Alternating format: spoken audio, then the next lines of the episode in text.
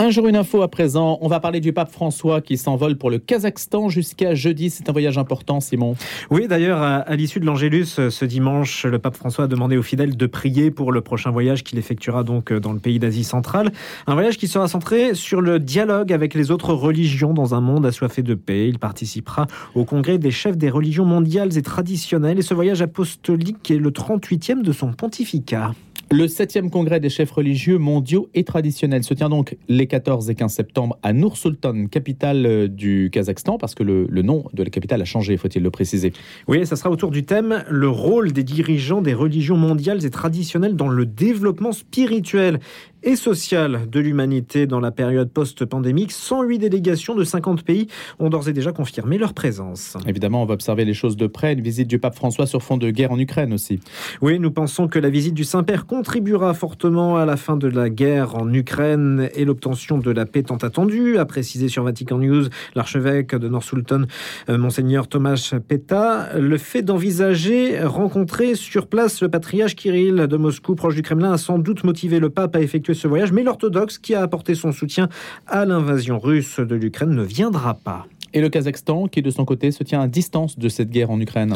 Le pouvoir kazakh a d'emblée exclu toute participation à la guerre en Ukraine. Il se montre attaché à l'intégrité territoriale de l'Ukraine et le président euh, Tokayev a presque semblé défier Vladimir Poutine en juin 2022 au Forum économique international de Saint-Pétersbourg. Il a déclaré qu'il ne reconnaîtrait pas l'indépendance des républiques populaires de Donetsk et Lugansk, proclamées par les séparatistes pro-russes de l'Est de l'Ukraine. Merci Simon Tatro. Le Kazakhstan, justement, à quoi ressemble semble cet immense pays, si vous avez peut-être la géographie de l'Asie centrale en tête Comment euh, l'Église catholique œuvre-t-elle d'ailleurs dans ce pays à majorité musulmane? Je vous propose à présent un reportage lié à l'expérience marquante de deux jeunes Français, Guillaume et Charles Sauvage, partis là-bas dans le cadre du prix Pauline Jaricot. Premier concours de reportage missionnaire, c'était organisé par les œuvres pontificales missionnaires. Ils en sont revenus. Guillaume et Charles Sauvage ont passé donc un mois, c'était l'été dernier, je le précise. Ils ont sillonné l'Asie centrale pendant un mois, pas seulement le Kazakhstan, à la rencontre des communautés catholiques dont le rôle social est prépondérant. Et ce matin donc, reportage sur leur étape au Kazakhstan.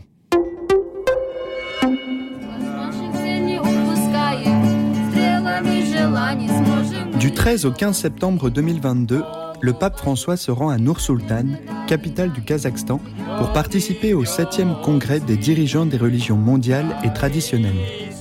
Par ce voyage, le pape manifeste aussi sa proximité avec la petite communauté catholique de cette nation d'Asie centrale. Les catholiques représentent environ 1% des 19 millions d'habitants du pays, qui compte aussi environ 70% de musulmans et 25% de chrétiens principalement des orthodoxes russes. Très minoritaire, l'Église catholique semble entretenir de bonnes relations avec les autres religions, notamment avec l'islam. Pour nous en rendre compte, nous nous rendons au sud du Kazakhstan, dans le village de Janachar, situé à une heure en voiture d'Almaty, capitale économique du pays. Cinq missionnaires œuvrent là-bas, trois sœurs de la Consolata, originaires du Mozambique, du Kenya et de Colombie, et deux prêtres originaires de Pologne et de Corée du Sud.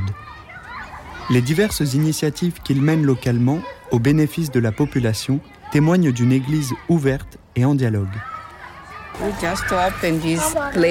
Nous venons tout juste d'ouvrir cette terre de jeu pour tout le village, car il n'y avait pas d'autre ici à Janachar. Sœur Irène. Uh, Cette initiative d'inviter les gens pour que nous puissions les rencontrer et aussi pour qu'ils nous connaissent est une manière d'évangéliser, non, et de faire vivre le dialogue interreligieux. C'est donc une bénédiction. Nous sommes si heureux d'être ici. Notre maison est leur maison. C'est fantastique ce que vous avez sous les yeux. 90% de ces enfants viennent de familles musulmanes. Père Shimon. Mais ils se sentent ici très libres, bien, pas timides, et ils aiment cet endroit. Donc nous sommes aussi très heureux.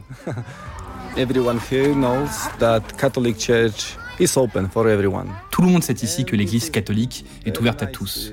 Les gens sourient, ils ne sont pas effrayés par notre présence. Nous vivons donc comme une grande communauté, une grande famille. Il n'y a pas de crainte de l'autre. À Almaty, le président de la conférence épiscopale du Kazakhstan nous renseigne davantage sur le congrès interreligieux auquel participe le pape.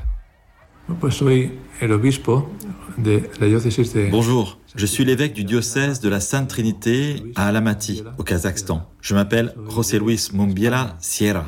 Je suis originaire d'Espagne. Le gouvernement est très favorable au dialogue interreligieux. C'est l'un des traits caractéristiques du Kazakhstan. Pour cette raison d'ailleurs, le pape François se sent attiré pour participer au congrès des leaders religieux qui se tient tous les deux ans dans la capitale du Kazakhstan, aujourd'hui Nur Sultan. Cette année aura lieu le septième congrès. Depuis l'origine, l'idée est d'essayer de créer une plateforme de dialogue qui pourrait avoir comme conséquence pratique positive d'aboutir à la création d'une paix commune grâce au bien qu'exerce la religion dans le monde.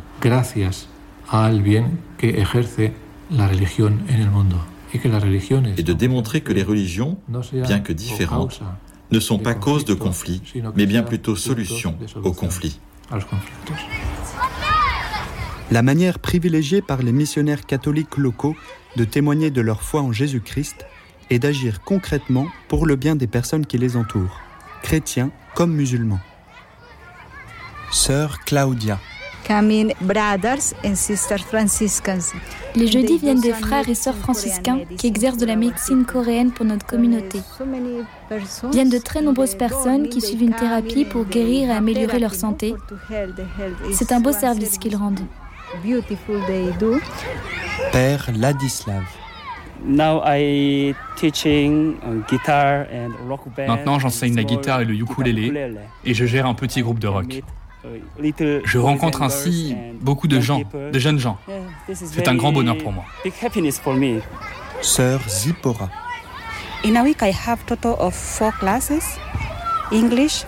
Chaque semaine, je donne en tout quatre classes d'anglais à destination des jeunes et des enfants. Les jeunes de 12 à 20 ans forment une classe et les enfants de 4 à 11 ans forment une autre classe. Une église présente auprès de tous, notamment aux périphéries. Nous avons choisi cet endroit pauvre qui ne reçoit que peu d'attention de la part du reste du monde. Lorsque vous entendrez parler ou verrez des images du Kazakhstan, vous ne verrez pas Janachar à la télévision. C'est le genre d'endroit que nous préférons. Notre évangélisation passe par le témoignage, par notre mode de vie. L'essentiel n'est pas de parler de Jésus en prêchant qu'il faut croire, qu'il faut venir à l'Église. Ces valeurs chrétiennes catholiques, ce sont elles que nous devons exprimer dans nos vies. C'est un grand défi. Des missionnaires qui témoignent être comblés en servant cette population.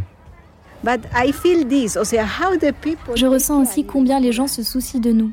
Je ressens bien que ce n'est pas seulement nous qui venons et donnons. Nous essayons bien sûr de faire de notre mieux pour rester avec eux, pour être avec eux, mais aussi nous recevons cet amour de Dieu de leur part.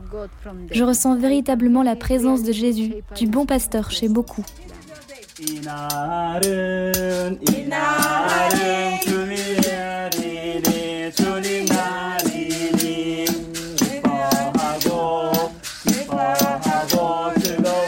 Dans la petite chapelle du village de Janachar est peinte une représentation de Jésus le bon pasteur.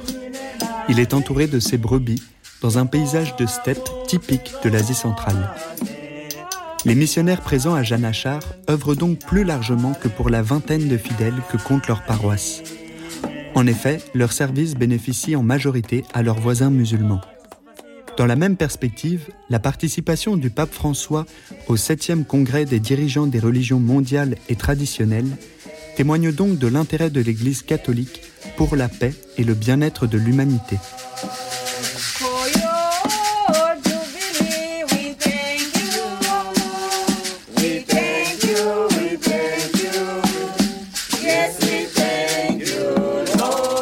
Reportage au Kazakhstan signé Guillaume et Charles Sauvage, deux jeunes Français qui ont passé un mois dans le cadre du prix Pauline Jaricot, premier concours de reportage missionnaire organisé par les œuvres pontificales missionnaires. Reportage évidemment à quelques heures du voyage du pape au Kazakhstan dont on vous parlait tout à l'heure.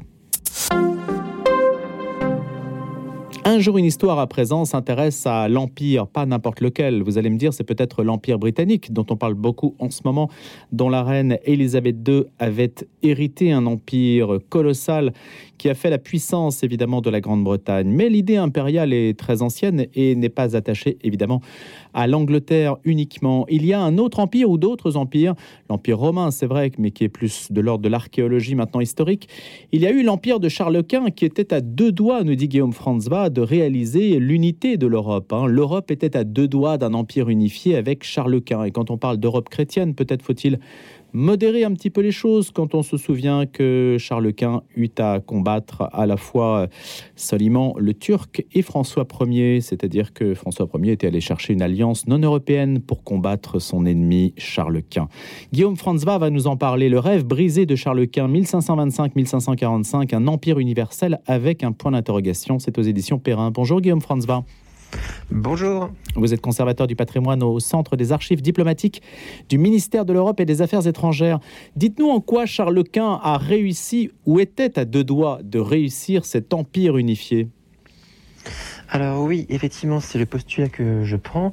Et euh, ma thèse, en fait, est tout simplement qu'à un moment de sa vie, donc dans les années 1520, Charles Quint a réussi à contourner une partie des obstacles qu'il avait sur sa route, donc l'opposition du roi de France, euh, la lutte euh, contre l'Empire ottoman également qui s'était euh, réglée à son avantage en 1429 après le siège de Vienne. Et donc cette conjoncture géopolitique lui permettait de se présenter comme un nouveau sauveur vers 1530 pour l'Empire allemand qui était en proie à dissension et pour tous les chrétiens en mal de réforme. Et ma, mon cheminement est que donc entre 1530 et 1540, il a eu une fenêtre de tir pour essayer de faire euh, comment dire, de faire, euh, de réaliser ses ambitions. Qu'est-ce qui lui manquait précisément Qu'est-ce qui a failli Et à quoi aurait pu ressembler cet empire unifié? Alors effectivement, alors il y a plusieurs choses qui euh, effectivement n'avaient pas été prévues dans son esprit. D'une part, il y a euh, une certaine fourberie de la part du roi de France qui euh, n'est pas du tout fidèle aux engagements qu'il prend au fil du temps et qui n'hésite pas à les remettre en cause extrêmement régulièrement. Ça, c'est un premier point. Et enfin, le premier, vous l'avez dit, s'allie avec les Turcs justement pour faire pièce aux ambitions de Charles Quint. en outre, il y a tout simplement le fait que Charles Quint en fait se disperse un peu sur tous les fronts parce que il a euh, la question euh, française, il a la, frontière avec les Turcs à l'est, il a aussi euh, le, des problèmes dans l'empire colonial outre-Atlantique et il a la guerre maritime à mener en Méditerranée contre les barbaresques. Et en fin de compte, l'éparpillement de, de ces forces nuit à la cohésion de ses projets. Et c'est pour cela que la 440 ça échoue. Alors qu'est-ce qui a échoué exactement Et est-ce que l'histoire a en quelque sorte identifié cet échec-là? Alors oui, oui, oui, tout à fait. outre les problèmes euh, matériels, hein, de, de, devoir se battre un peu, sur, un peu sur tous les fronts, euh, on a beaucoup reproché à Charles Quint, en fait, son excès de tempérance. Chose qui peut paraître euh, un peu étrange pour nous aujourd'hui, mais le fait est que Charles Quint avait une grande, euh, une grande tendance à la conciliation dans ses négociations avec ses ennemis et euh, dans son souci de régler les différents problèmes, notamment les problèmes religieux. Et très clairement, aujourd'hui, on, on est assez sûr que euh, sa tempérance, qui peut nous paraître une, grande qualité aujourd'hui, le desservait pour euh, ses, ambitions de suprématie. Et euh, s'il avait réussi à, à, parvenir au but, on sait que son ambition n'était en plus pas tant de dominer l'Europe d'une main, d'une seule main de, de, fer, mais en réalité de fédérer les différentes nations autour de lui, faire en gros faire une sorte de présidence européenne, même si cela paraît un peu anachronique, présidence européenne qui serait unie autour du trône impérial, davantage par la persuasion et la collaboration que par la force.